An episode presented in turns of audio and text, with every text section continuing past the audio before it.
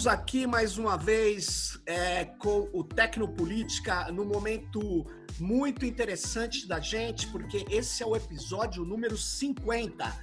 Nós Uau. chegamos a esse episódio 50 e para e fazer um episódio muito especial, nós estamos aqui com duas pessoas incríveis. Estamos com a Sueli Carneiro. Muito obrigado por você estar aqui com a gente, Sueli é aí um ícone da questão é, da luta contra o racismo, do pensamento original em relação a gênero e raça. E eu estou aqui também com o Tarcísio Silva, que é uma pessoa dos mais brilhantes pesquisadores hoje que nós temos da questão da racialidade algorítmica. E também os dois aqui nesse programa vão discutir conosco a questão do racismo e da tecnologia.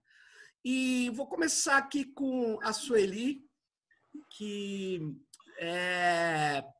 Sueli, é, muitos dos, de nós pesquisadores falamos assim, olha, a tecnologia ela é, é ambivalente, né?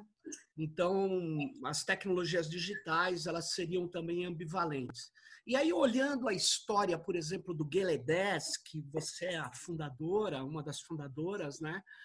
É, é, você montou, ainda nos anos 90, ainda no século passado, acho que um portal da, da, da, luta antirracista, né? Como que foi isso? O que, que é essa... É, é como que é, uma luta que ainda era, estava se é, avolumando, mas vocês já foram para a rede. Qual era a ideia que você tinha? Ok. Bom dia, Sérgio. Bom dia, Tarcísio. Sérgio, obrigado pelo convite. É um prazer estar aqui com você. E para falar de um tema que eu não tenho nenhuma competência, a bem da verdade, mas eu sou muito, mas eu tenho uh, conseguido trabalhar com ele de uma maneira bastante, digamos, oportunista. considerando o tamanho do meu desconhecimento científico da coisa. Então, de fato, você tem razão. Uh, é a primeira organização da sociedade civil a, a criar um site em 1997. Né? Tem tempo, né? Nossa! E, é, e foi uh, é, é uma coisa que aconteceu muito em decorrência de intercâmbios que a gente sempre manteve com a diáspora, né? com a diáspora africana e, notadamente, com os, norte os negros norte-americanos. Uma, uma companheira norte-americana, afro, afro-americana, uh, veio passar uma temporada no Brasil e, e fazer um estágio em Guilherme, conhecer uhum. uma pessoa muito ligada à área de tecnologia. E foi a pessoa que nos informou: isto é o futuro do mundo. Olha! Simples assim. E é uma pessoa da área de comunicação, uma pessoa muito competente e tudo mais, e ela nos apresentou essa coisa. De, do nosso coletivo de mulheres, nenhuma de nós entendeu muito bem do que se tratava aquilo, entendeu? E só, e só um só um dos nossos companheiros, o Kaká, que eu acho que você conhece, que é, é o web designer né, do nosso portal, ele se apaixonou por aquela história, se apaixonou e virou autodidata e foi começou a pesquisar, pesquisar, pesquisar. Em 1997 ele cria, ele faz o desenho do primeiro site institucional. E, e, e era um site que tinha essa vocação, uh, ser um site institucional, mas a gente ainda não tinha percebido todas as potencialidades que aquilo tinha. E durante algum tempo, ah, até o ano 2000, ah, ele, ele, eh, ele dava informa a gente ah, dava ciência à, né, à sociedade do que a organização estava fazendo naquele site, mas era meio paradão, muito, sabe, sem dinâmica, até porque a dinâmica da organiza, das organizações não tem tempo para acontecer, então ele ficava ocioso durante muito período. Em 2000, eu, come, eu sou convidada para trabalhar, para escrever para a coluna uh, de opinião do jornal uh, Correio Brasiliense. Uhum. E aí eu passo a escrever semanalmente. E fiz isso durante sete anos lá. E aí era, era um jornal nacional que dialogava, né, que dialoga com o Congresso, com o Judiciário, com, e começa a crescer o debate sobre a questão racial e começa a crescer as questões das ações afirmativas e e eu vi ali naquela ali a oportunidade de tra, tra, travar um, um, diálogo sistemático sobre a questão racial num grande veículo. Uhum. E aí aparece também o, o site. O site também foi a oportunidade de amplificar o debate que eu fazia no correio para aquele, para aquele tipo de público, mas amplificar aquelas ideias que, eh, que semanalmente eu estava ah, plantando Sim. no correio para um outro público. E aí ah, eu, a gente passa a, a sistematicamente reproduzir esses, esses meus artigos no site. E aí vai ampliando para um outro tipo de público a recepção, Uh, e de uma maneira sistemática começa a acontecer um processo de formação de público e, e ao, o, o, final desse, desse processo, com, com, com, dessa estratégia, é um livro que se chama Racismo, uh, uh, Desigualdade, Racismo e Sexismo, que eu publico pela editora Sumos, aí já esqueci o ano, mas é, é, é, é um. E é somente em 2009 que a gente uh, muda a perspectiva e, e aí a gente de, delineia isso que é o portal Guelé 10 hoje. Ah. Em 2009, que também é 11 anos atrás, Sim. que a gente dá este novo formato que aí é produto de uma outra estratégia que é eu vou deixar para falar dela logo a seguir, porque também é uma é uma engenharia assim complicada que que a gente desenvolveu em função de uma hipotética crise de uma possível crise institucional. Então, eu. Mas, eu, mas se nós, a gente não Olha o Tarcísio, na próxima eu te conto. O Tecnopolítica virou também um, um, um, podcast que dá furo, olha só. Mas, mas Tarcísio, você vê, é, por exemplo, é, essa descrição da Sueli é muito interessante, porque apesar do movimento é, é, antirracista no Brasil, o movimento negro, ser pequeno naquele período, ele cresceu muito mais hoje, né? Ninguém uhum. me parece tem dúvida disso. Mas é o primeiro a ocupar, né? A ocupar a internet como movimento social, né? Isso eu acho fenomenal. Mas a internet mudou muito de lá para cá. A gestão, é, de fato. Como é que é que você vê isso? É, e me parece, eu vou aproveitar e puxar um gancho, uma dúvida que eu tenho, é que justamente nessa década passada, me parece que a virulência de parte da branquitude foi um pouco mais intensa, né, devido às ações afirmativas. Isso teve impactos no Guelé 10 em termos de ataques, em termos de discurso de ódio? Não necessariamente, nós sempre padecemos desse mal. Né? Já eh, eh, não, eh, não seria nenhuma novidade. Nós, na década de 90, nós, nós passamos pelo menos um mês com, com a Polícia Federal dentro do Gueledés em função do, de ataque de skinhead, que a gente era objeto sistematicamente eu, eu, eu, às vezes eu tenho uma sensação de que eu trago notícias de outro mundo para as pessoas, né? Eu acho que você porque é muito jovem e o Amadeu porque é, é muito branco, eu acho que, eu acho que vocês têm uma impressão que porque vocês não sabem não sabem o que acontecia, não estava existindo, né? Então, é Então, é, é, meio assim, eu tenho a sensação que, assim, é, na sociedade brasileira, se não deu na Globo, ainda não existe. Se não deu na Folha Sim. de São Paulo, ainda não existe. Uh, o branco, se ele ainda não sabe, também é porque não existe. E o jovem, porque como ele não está não tá sabendo, também não existiu. E tudo, tudo aconteceu, viu? Muito antes de vocês. Tomar, ou tomarem consciência ou surgirem, entendeu? Então, veja, essa experiência de, de essa experiência é uma, é uma experiência que a gente já teve no começo da década de 90, né? de ser objeto de ataque uh, de, de, grupos de skinhead, não apenas nós, mas também no, uh, o Centro de Tradições Nordestinas de São Paulo e a Federação Israelita de São Paulo.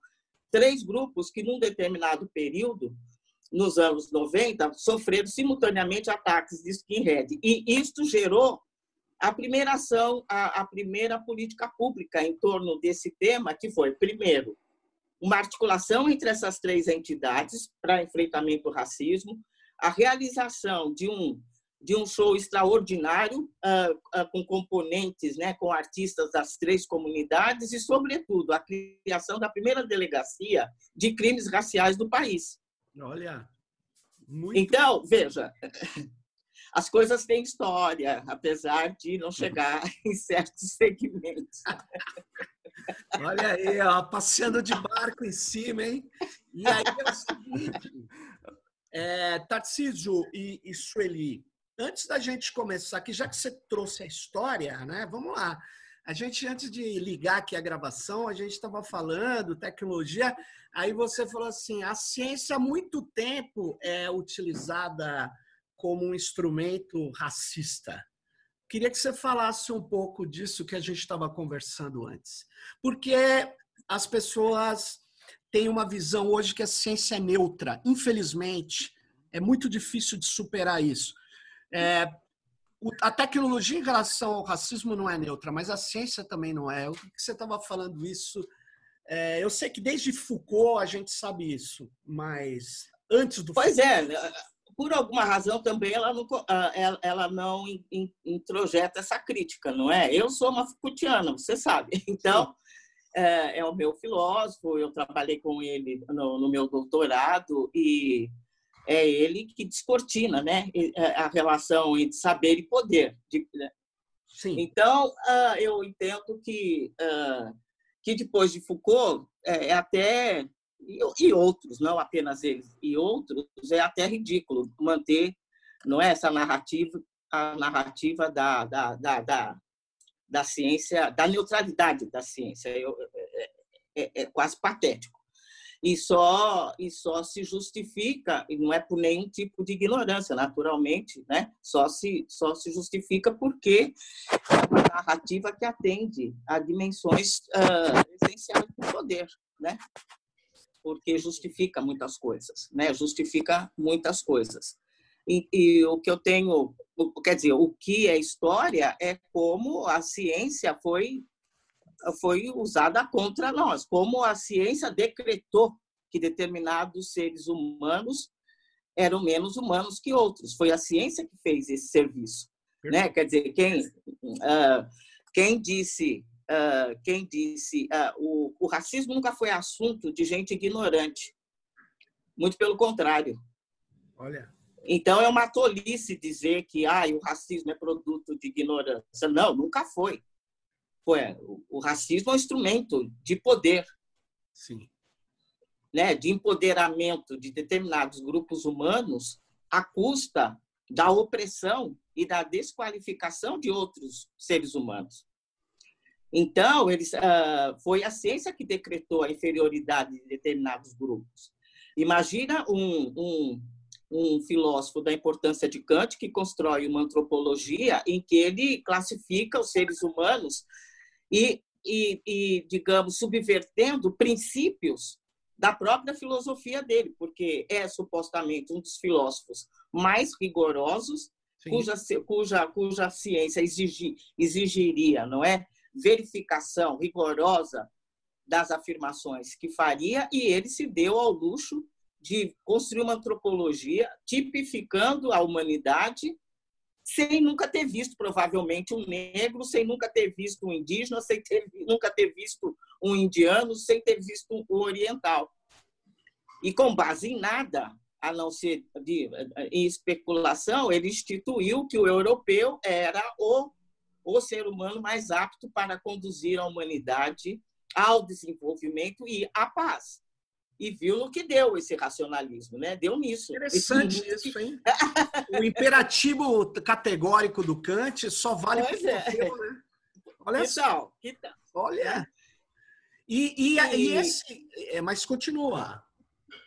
Sim, então isso é, é, é para dar um ilustrar um pouco como uh, e aí ciências ciências se criaram, craniologia, uh, fenologia são ciências que se que se constituem, não é, para estudar esse esse não ser que eu chamo de não ser, né, que foi deslocado, não é, do, da esfera do, do ser.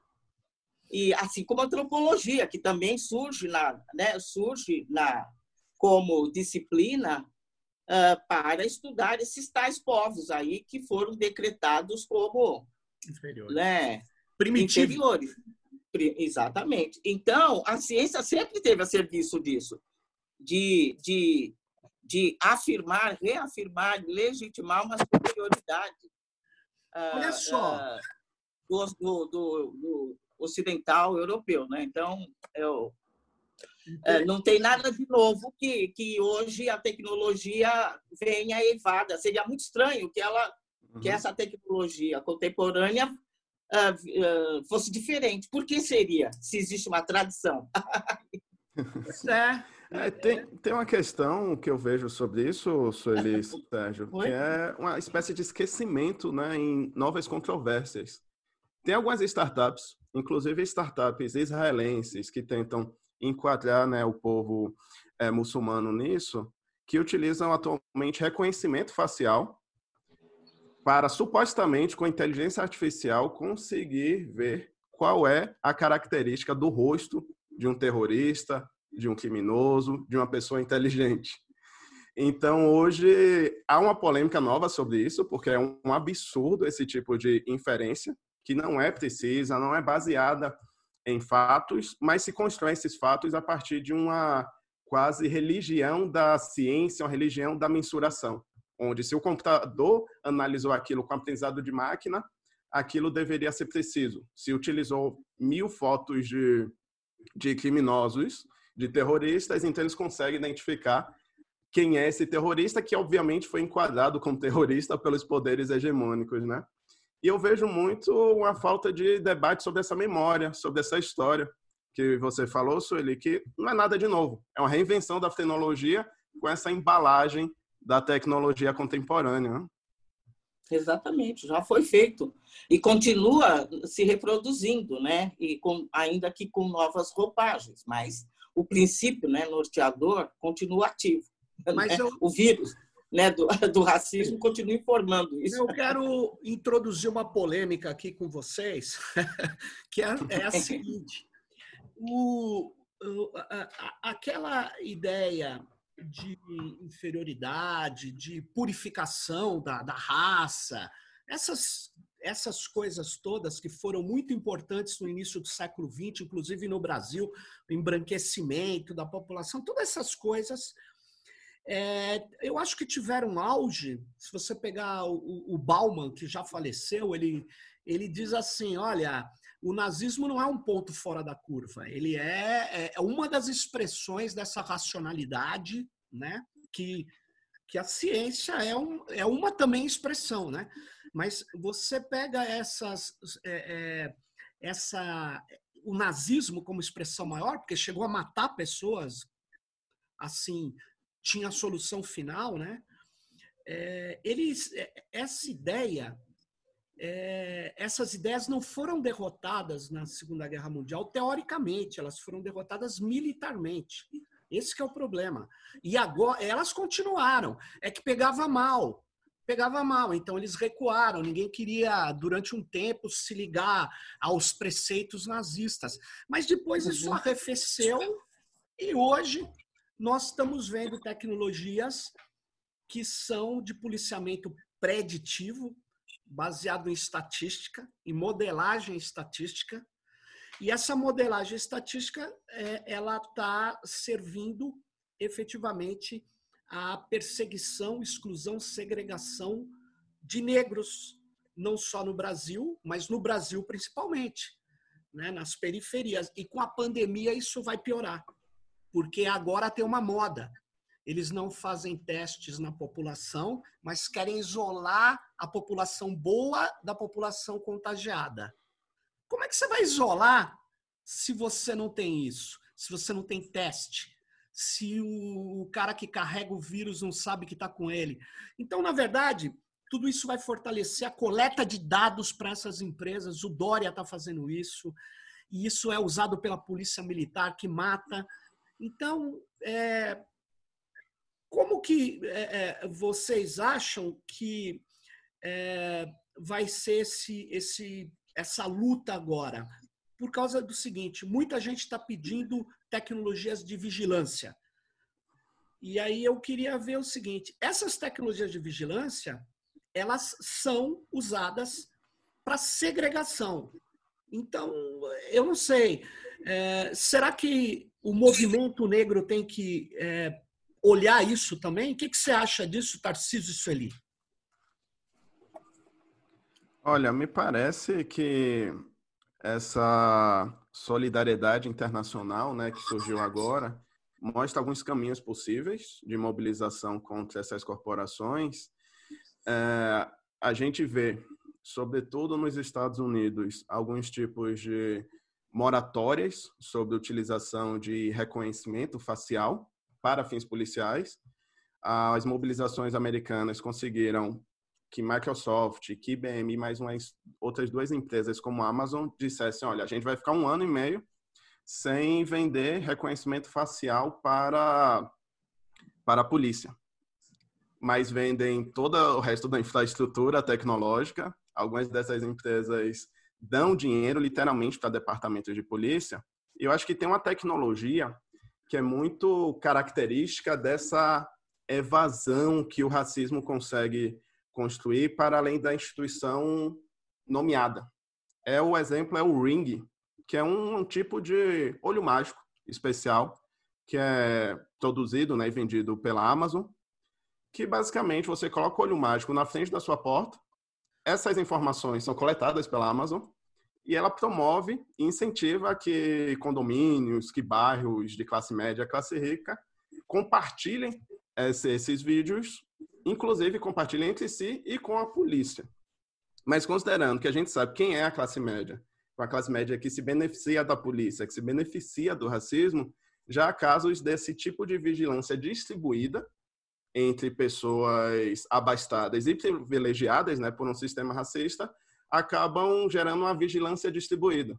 Então, não é aquela empresa olhando somente, mas na verdade é todo o mundo que tem um determinado tipo de privilégio financeiro e racial que está vigiando o espaço público e criminalizando um possível corpo desviante ali na rua.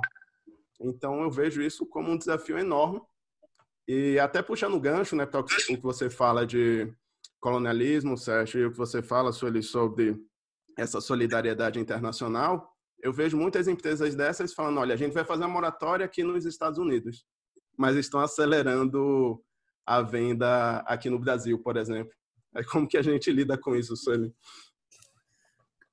Olha, é, você, você, por exemplo, que é um especialista nesse campo, é parte integrante da resistência que nós temos que, que, que desenvolver a, em, em relação a isso é parte essencial. Você e todos os negros que estão, por exemplo, que ter domínio né, sobre essas, essas estratégias, né, que conhecem essas estratégias, têm domínio né, uh, de como uh, elas, elas, estão, uh, elas estão alicerçadas nesses saberes né, que a, a ciência e a tecnologia está utilizando, vocês ah, são são estratégicos para a resistência que temos que fazer a isso. Mas eu quero voltar um pouco antes. Veja, ah, o, quando o Amadeu estava falando de como ah, essas coisas têm. Ah, como vem se agravando essas estratégias? sempre lembrando que elas não são novas. Eu, eu vou voltar lá atrás, dizer, uhum. falando junto com a Hannah Arendt, que é como que é, eu acho que ela demarca muito bem num livro que eu gosto muito, que é As Origens do Totalitarismo. Uhum. Ela, ela, ela, ela demarca muito bem que a guerra das raças sempre uh, prevaleceu na história da humanidade por mais tempo e com, e, e com efeitos mais duradouros. Ao contrário do que supõe a tradição marxista, né? que Sim. que atribui à contradição de classe o privilégio da, da, de, pra, pra, pra, de, de, de, transformação uh, da história do mundo. Diz a Hannah que essa questão de raça sempre foi mais persistente e mais deletéria na história uh, do que e ela e ela e ela vai muito para trás e vai para além da da Segunda Guerra Mundial, inclusive. Então, nós temos nós estamos uh, eu entendo que racialidade uh, e racismo são instrumentos extremamente poderosos, são tecnologia tecnologias muito poderosas, inclusive para administrar momentos uh, de crise, de crise econômica, de escassez de, de, de recursos, do bolo, do bolo ser pequeno para tudo que precisa ser distribuído. É, é, é, o racismo, o racismo é a tecnologia que permite uh, a escolha sobre quem vai viver e quem vai morrer, quem vai e aí nós entramos numa numa biopolítica que é que é o biopoder do Foucault não é? É o racismo que diz quem vai ocupar o topo né? Ele ele é, é uma tecnologia que te dá a condição de determinar quem é que vai ficar no topo quem vai para a base quem vai ser o grupo que vai ser salvo numa pandemia e o claro. que vai ficar exposto. E nós estamos assistindo isso. É para isso que racismo serve e sempre serviu para isso né? uma tecnologia de poder. Então, nós, uh, uh, e, e, e, é, ele se espraia em todas as dimensões da experiência, né, da experiência humana. Ele se espraia, ele está presente, se é estrutural, ele vai estar tá na tecnologia, como ele está em todos os campos. Está na, tá na saúde, está na educação, está no mercado de trabalho, tá, e está no âmbito da tecnologia.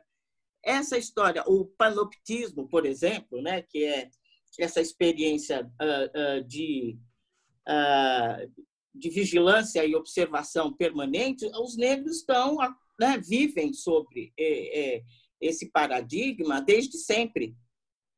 Em, 18, em 1890 e 1889 surge a primeira lei de repressão e surge a, a, a, eu, eu não, tô, não, tenho certeza da data, mas é, é por aí, é, que surge a polícia militar com, com, com a, missão de controlar e reprimir o que? A massa ex-escrava. Junto com a, com a abolição, surge também as primeiras formas de controle e repressão né, da população preta, ex-escrava. Então, e a experiência de vigilância permanente basta ser um menino negro andar no meio da rua, numa, numa rua, numa rua de, né, de residência de gente de classe média negra para ser abordado e correr riscos que nós sabemos quais.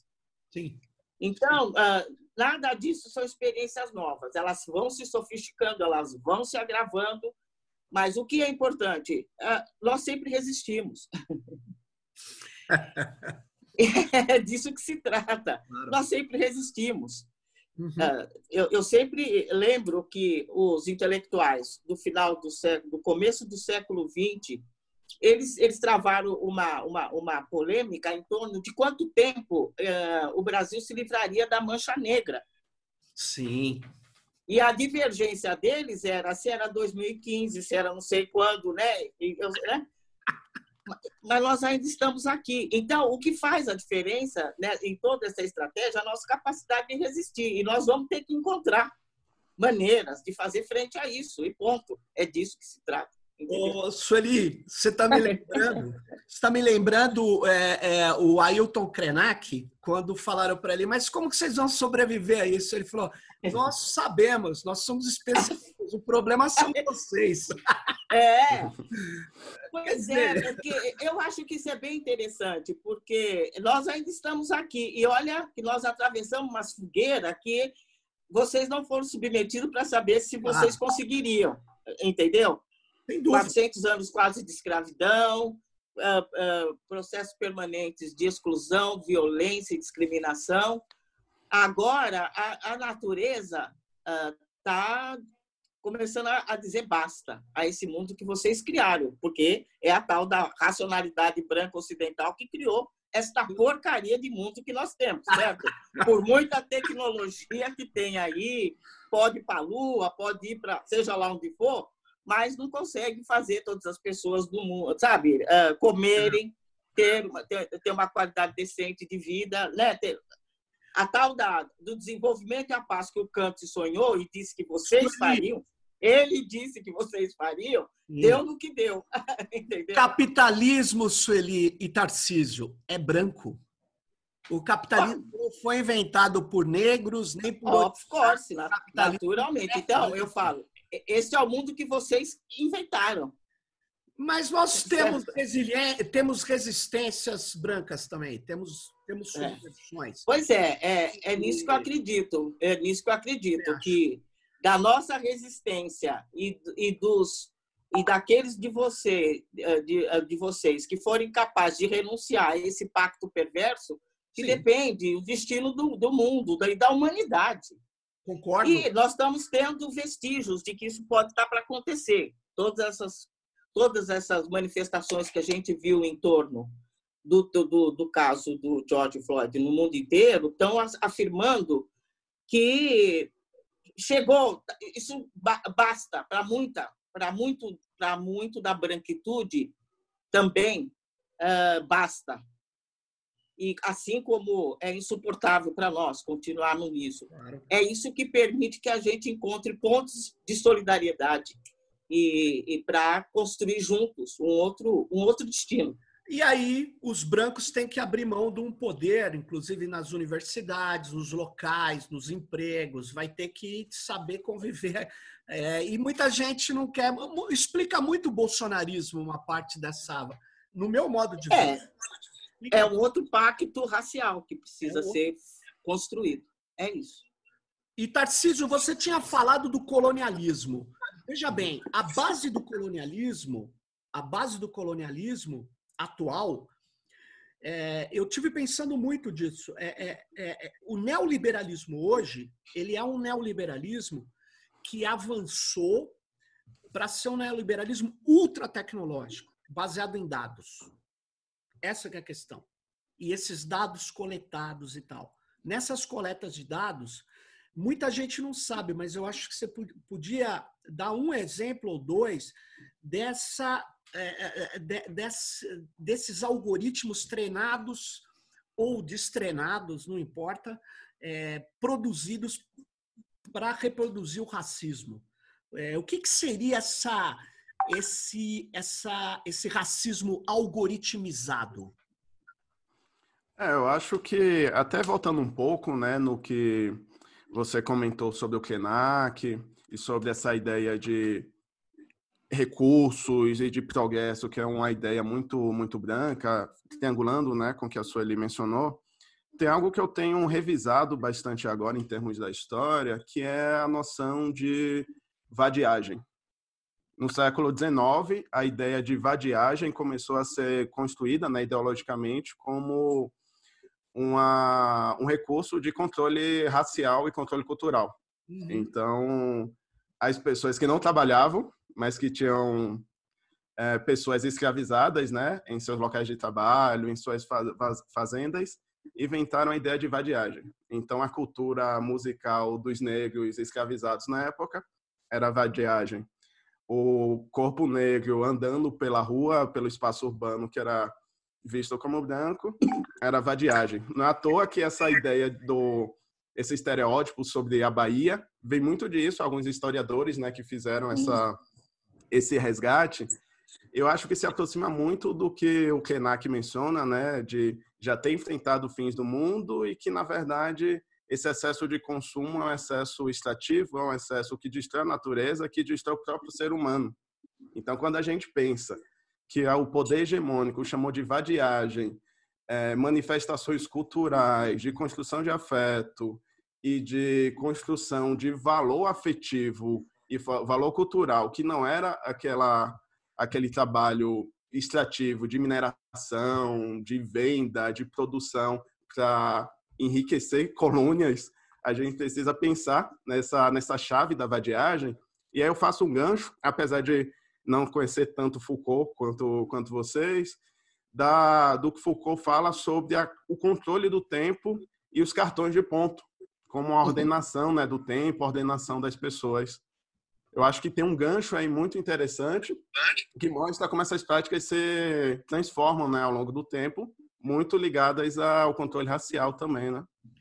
O controle... É, só, mas eu só queria a, a, a, não esquecer que a vadiagem, ela, ela, ela incide que a criminalização uh, né, das práticas culturais uh, sob a rubrica de vadiagem, uh, esse conceito ele se estende é sobre diz respeito sobretudo ao escravo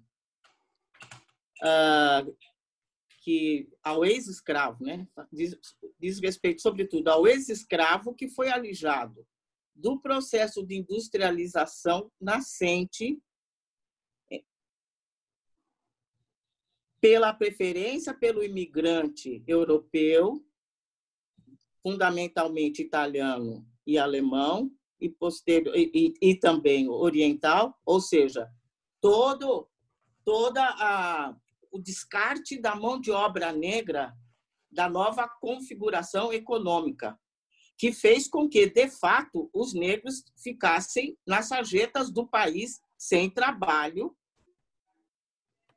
né, e sem, sem, sem, sem emprego. E esta situação provocada pela opção, né, por, pelo descarte da mão de obra negra no, na, nova, na nova estrutura econômica que se iniciava, esse descarte foi chamado perversamente de vadiagem. Não apenas não se tinha emprego, mas o fato de não poder trabalhar significava vadiagem. Eu acho que é uma dimensão absolutamente perversa que precisa ser acentuada. Né? É, tem, Sueli, isso me lembrou a relação é, de brasileiros negros com documentação, com papéis, literalmente, por causa disso, né? Então, durante vários períodos, isso me parece que se acentuou na ditadura militar, é, as pessoas precisavam, olha, eu vou andar com a minha carteira de trabalho assinada, os poucos que conseguiam, para mostrar, olha, eu não sou vadio, isso pode diminuir a chance de eu ser agredido, Sim. eu ser violentado, eu ser morto. E a relação, hoje inclusive, de jovens negros, sobretudo, com nota fiscal, em que uma pessoa negra tem que provar novamente que é proprietário, que é consumidor, que comprou algo, porque pode ser sempre acusado, acusado de, de, roubo. de roubo. Então, a espécie de sociedade de controle, antes dessa própria formulação, né, que cresceu por causa da, do digital, da perspectiva da Louisiana, mas um controle de modular o seu próprio comportamento por estar sempre sendo vigiado e sempre no perigo da morte por policial, da morte por linchamento e afins. Interessante, porque a gente trabalha o conceito de modulação dentro de redes digitais. Você trouxe a modulação do comportamento antes da rede digital, ou seja, o cara tem que lembrar que ele tem que pegar um pedaço de papel para poder provar que o tênis é dele, né? Ou sei lá, que aquela jaqueta que é mais cara, né? Isso é um, é um, é um absurdo mesmo. Agora, no, no, eu queria fazer um, uma, uma, uma, uma, uma diferença. No meu modo de ver, tem uma diferença grande essas, esses exemplos que vocês trouxeram da ciência, da técnica, o próprio racismo como uma técnica, ou como um dispositivo técnico de poder, sem dúvida nenhuma, Foucault, no, Foucault tinha pensado isso, apesar que ele não pensou o colonialismo, né? Ele curioso que o Foucault não fala da colonização, ele fala do racismo.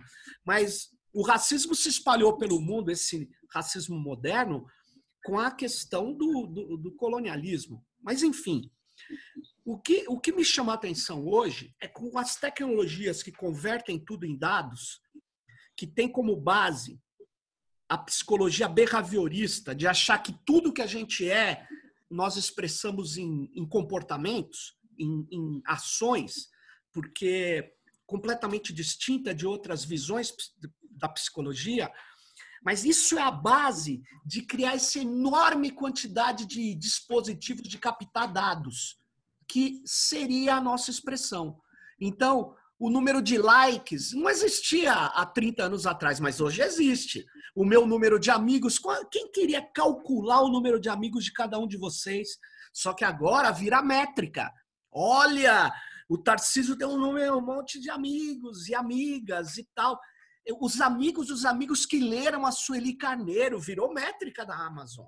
Então, todas essas métricas que muitas vezes é, é, tentam é, expressar a realidade passam a ser naturalizadas.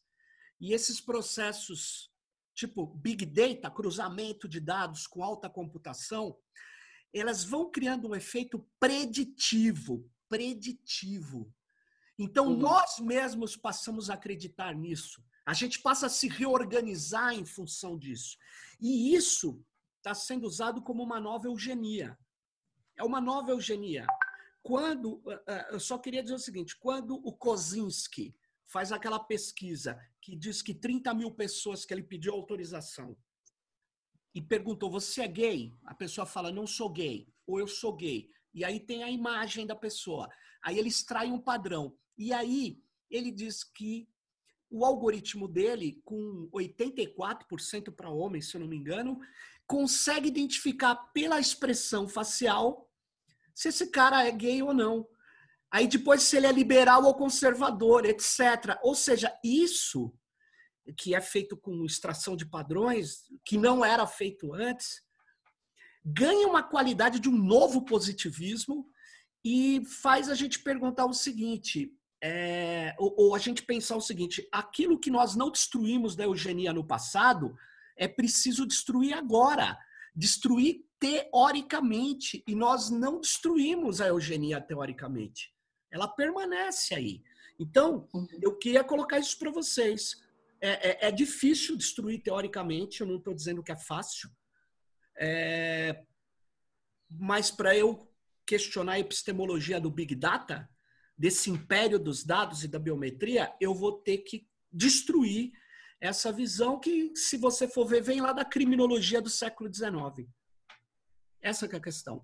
E ela foi retomada. Então, faltava aqueles caras o, a quantidade de dados? Só isso que faltava? Faltava uma alta computação? Como que nós vamos enfrentar isso? Essa é a questão. Isso não é brincadeira, não, porque isso está dirigindo o governo de São Paulo, o governo, todo mundo que está combatendo a tal da a guerra ao vírus, como se fosse possível fazer uma guerra a, a, um, a uma proteína, sei lá, uma capa de, com DNA dentro. Como é que eles estão usando esses instrumentos que são típicos, que eram em pequena escala da eugenia, que agora são em grandes escalas com Big Data?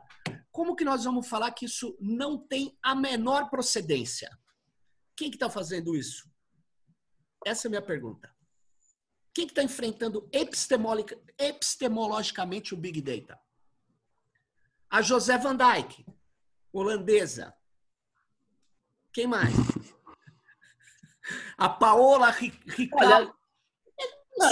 Eu, eu tenho ouvido, eu quem sou eu para responder a isso? Eu não sou absolutamente especialista nesse tema, mas o que eu tenho, eu tenho ouvido aí, eu tenho estado em contato com algumas pessoas uh, negras que estão nessa né, nesse embate, né, com essa dimensão aí do conhecimento, com essa coisa da tecnologia, os algoritmos. Eu sei que tem gente negra produzindo, uh, e, e, o Tarcísio deve ser um deles, recentemente tem uh, aquela empresa Talwork, que vem Talkwork, isso, Talkwork, que vem uh, dando, fazendo experiências muito exemplares de inclusão racial, que vem que vem dando visibilidade a teóricos norte-americanos, sobretudo, e brasileiros que estão pesquisando todas essas histórias aí de algoritmo, disso, aquilo, outro. Quem sou eu para saber disso? Eu sei que tem gente nossa, é, é, é, evidente que é menos, mas já tem uma massa crítica nossa é, trabalhando em cima disso. Inclusive, tem livros aí que eu, eu posso até te mandar, porque eu sei, eu, eu tenho os títulos que eu posso até te mandar de gente que está produzindo nesse campo. Então, existe massa crítica nossa nesse enfrentamento. Uh, nesse uh, não há, não acho que temos correlação de forças para conter para conter esse avanço dessa coisa. Mas reitero, com, continuamos uh, em resistência e não apenas nós, Sim. todos que, que são ameaçados por isso, porque não é apenas o controle racial, a eugenia, é a privacidade de cada ser humano né, que está sob ameaça. Mas o que eu acho, uh, quando emergiu essa, essa coisa da internet com a força que emergiu e tudo mais, é evidente que veio junto do, do pacote todas essas possibilidades de controle e comercialização né, dos dados das pessoas, da manipulação, da, da do, Uh, eu, eu, recentemente eu li alguma coisa, acho que é um filósofo chamado Han, Bill, que eu acho que é um, que diz que uh, o poder hoje está na mão de quem tem o big data, não é isso? Sabe? É, o dono do poder é, é, é, é onde estiver isso aí. Ok, é, é, é o novo desafio uh, do momento. Mas o, o, que eu ve, o que eu identifiquei logo no, no na emergência dessa coisa, quando chegou para nós, é nós pertencíamos ao, a, àquele agrupamento dos sem, sem mídia nenhuma. Né? A internet nos permitiu organizar alguma forma de comunicação né, mais ampla. Nós saímos, a, a, a internet, com toda a sua contradição, o, o, o, o supremacista está lá, né? o eugenista está lá, está tá todo mundo lá e com vantagem em relação a nós. Mas a gente não tinha sequer a possibilidade de fazer esse enfrentamento. E isso se tornou possível. Nos últimos 11 anos, que, que é quando, voltando, a, aquele, aquele for, o formato atual do portal Guelé 10 né, foi lançado, não existia essa presença uh, massiva, por exemplo, que é quase massiva para nós, de gente negra na internet. Desde então, desde 2009 para cá, proliferaram os sites negros, proliferaram a presença negra nos youtubers,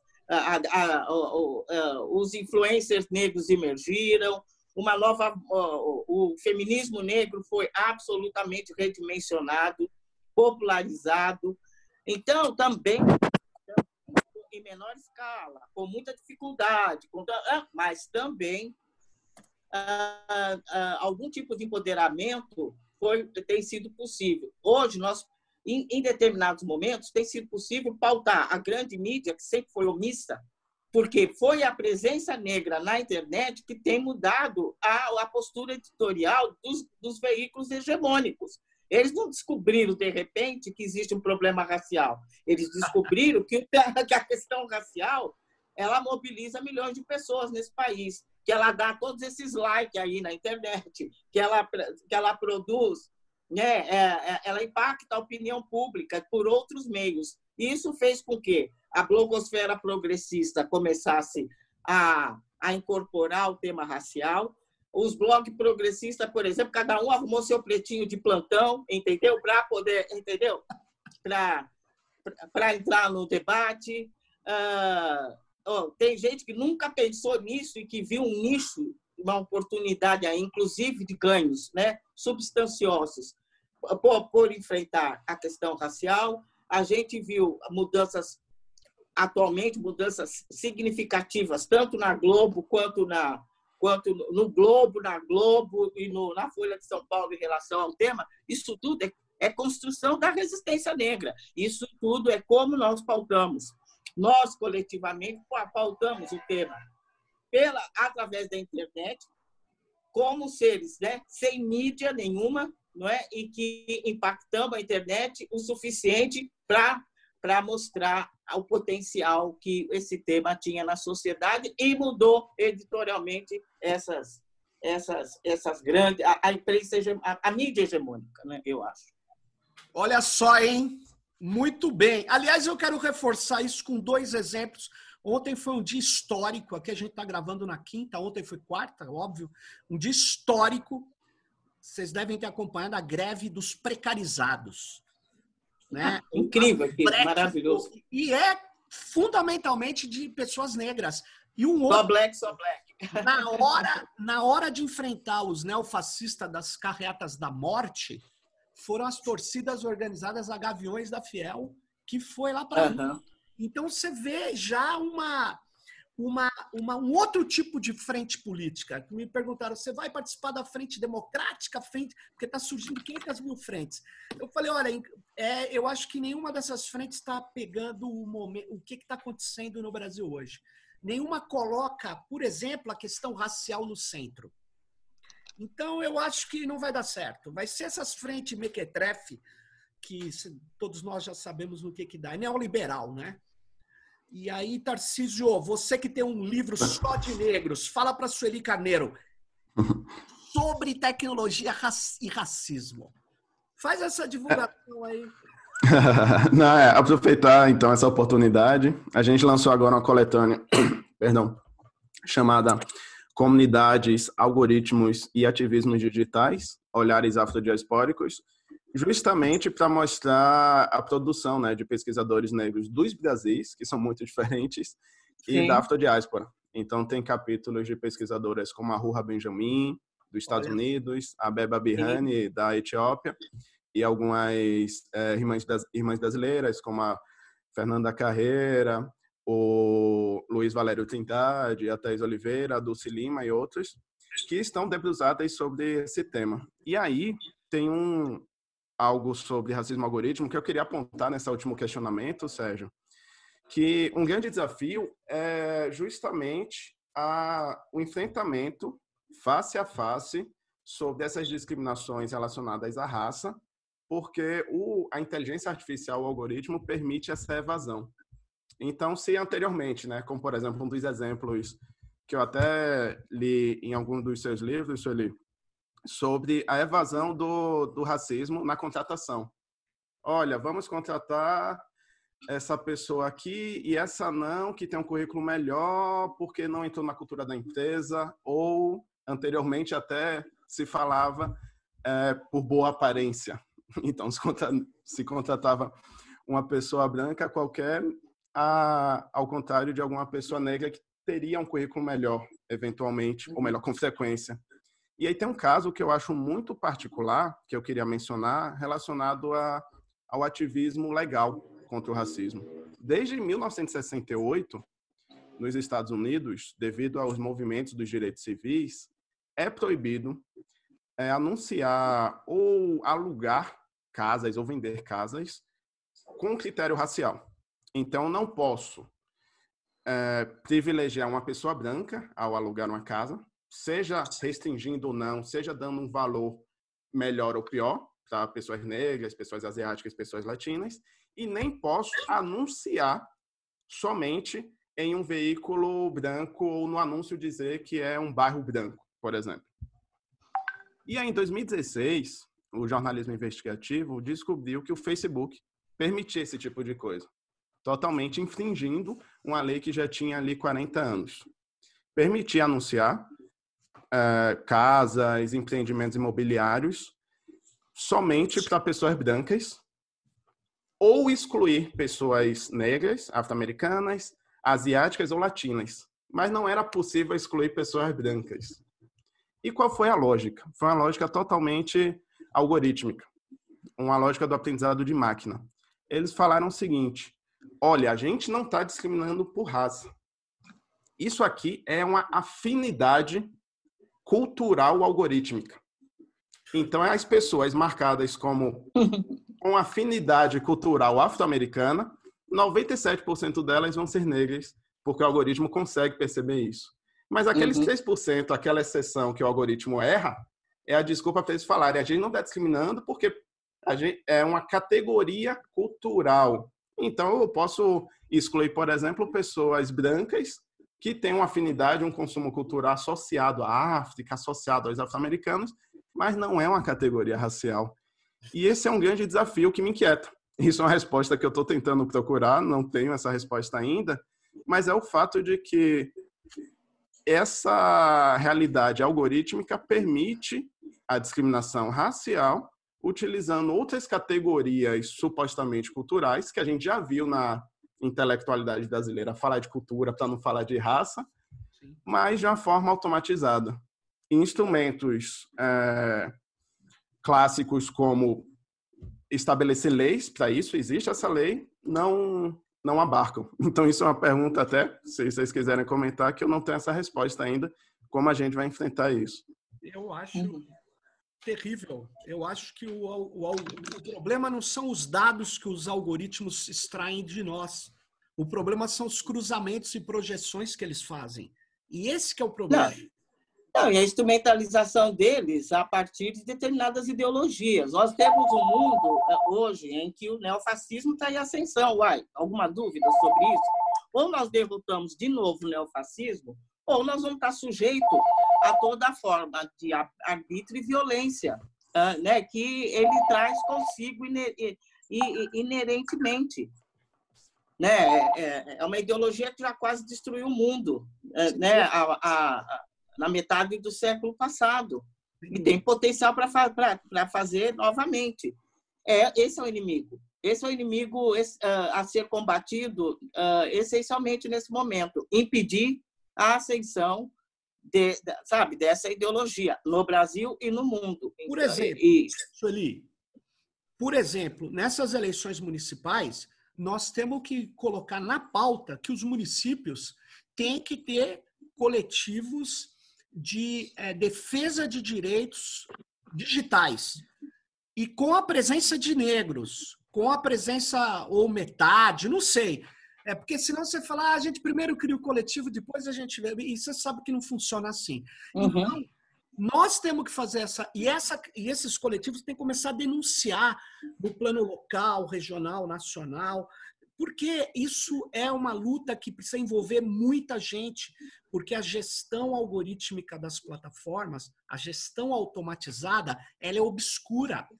Ela não permite que. É, é, precisa de muita gente olhando, porque nós não vamos ter condição, a mesma condição do Zuckerberg, do Jeff Bezos, desses mega playboys do Vale do Silício, nós não temos. Então, nós precisamos de muitos, muitos olhares do nosso lado então, eu uhum. acho que a gente tem que pôr essa questão é, assim, numa dessas. Bom, vocês têm que nos ajudar, vocês da, da, dessa área têm que nos ajudar a construir um argumento qualificado para que possamos pautar, pautar esse tema para as candidaturas, né? Não apenas negras, inclusive, mas para as candidaturas. Né? Sem dúvida. Progressista, aí, né? Pelo menos. Né? A gente está chegando ao final aqui desse técnico política, a gente podia ficar conversando mais, porque eu tenho, independente de chegar ao final, eu preciso fazer uma pergunta gravada para a Sueli. É, se você quiser responder, né, Sueli? É, se for relevante, é, para mim é relevante porque é teórico. Eu vou aproveitar e vou fazer uma pergunta aqui antes que acabe o programa, o episódio. A questão do hibridismo e da dona Haraway que, que você acha disso? Se você já leu, na verdade, porque não sei se você tem contato com o Manifesto Ciborgue, esse pessoal. Não. Não, não. Tarcísio. Estou completamente nó cego nisso. Tarcísio, você teve contato com a dona Haraway, o que, que você acha dela? Se teve contato. Através. É, o meu contato com a dona Haraway foi somente através do da interlocução dela com a Ursula Leguin, que é até um ensaio que acho que vai um pouco ao que a gente falou, né, do KENAC, das epistemologias negras, que a dona Haraway foi uma divulgadora é, do, de um ensaio, ela fez um prefácio de uma edição nova agora, que é um ensaio da Ursula Le Guin sobre tecnologia feminista, onde ela fala sobre como a sacola é uma tecnologia muito importante na nossa história, porque uma sacola você guarda coisas, você compartilha coisas, você leva coisas na pré-história, né? Para guardar e consumir no, no dia seguinte e otimizar o tempo. É uma tecnologia afetiva. E na história da ciência e na história das histórias, né, da ficção, sempre se privilegiou uma contação de histórias muito masculinas, em que o herói é o foco da coisa, que o herói é você pensa a história como uma lança, você tem um conflito e vai resolver o conflito, sendo que a realidade não é assim, né?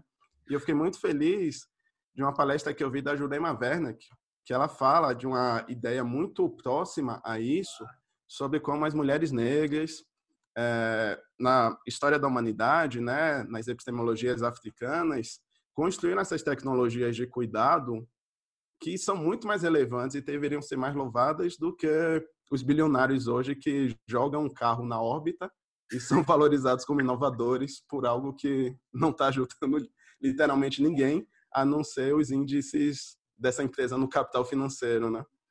Então, uhum. somente Legal. indiretamente, mas é, aproveitei para mencionar esse caso que eu acho muito interessante muito essa bom. abordagem.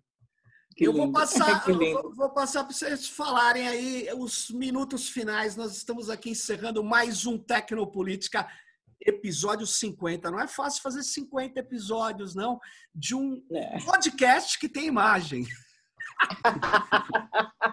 Essa foi uma pegadinha, viu, para mim. Eu, eu nunca eu imaginava que pudesse ter um podcast com imagem. É. Mas, certo, foi um prazer, foi uma delícia, foi um bate-papo gostoso. Eu vou ficar devendo contar a história do, da nova versão do portal Guele 10 dentro de uma estratégia de reposicionamento institucional, que eu acho que é uma coisa que pode ser útil para outras organizações, sobretudo de mulheres negras. É, que, que, que bom você estar tá pautando esse tema. Uh, perdoe a minha ignorância no, no, no né, teórica, né, sobre essa toda essa esse universo, né, aí uh, da, da tecnologia, mas eu estou uh, decidida a continuar os instrumentalizando, entendeu?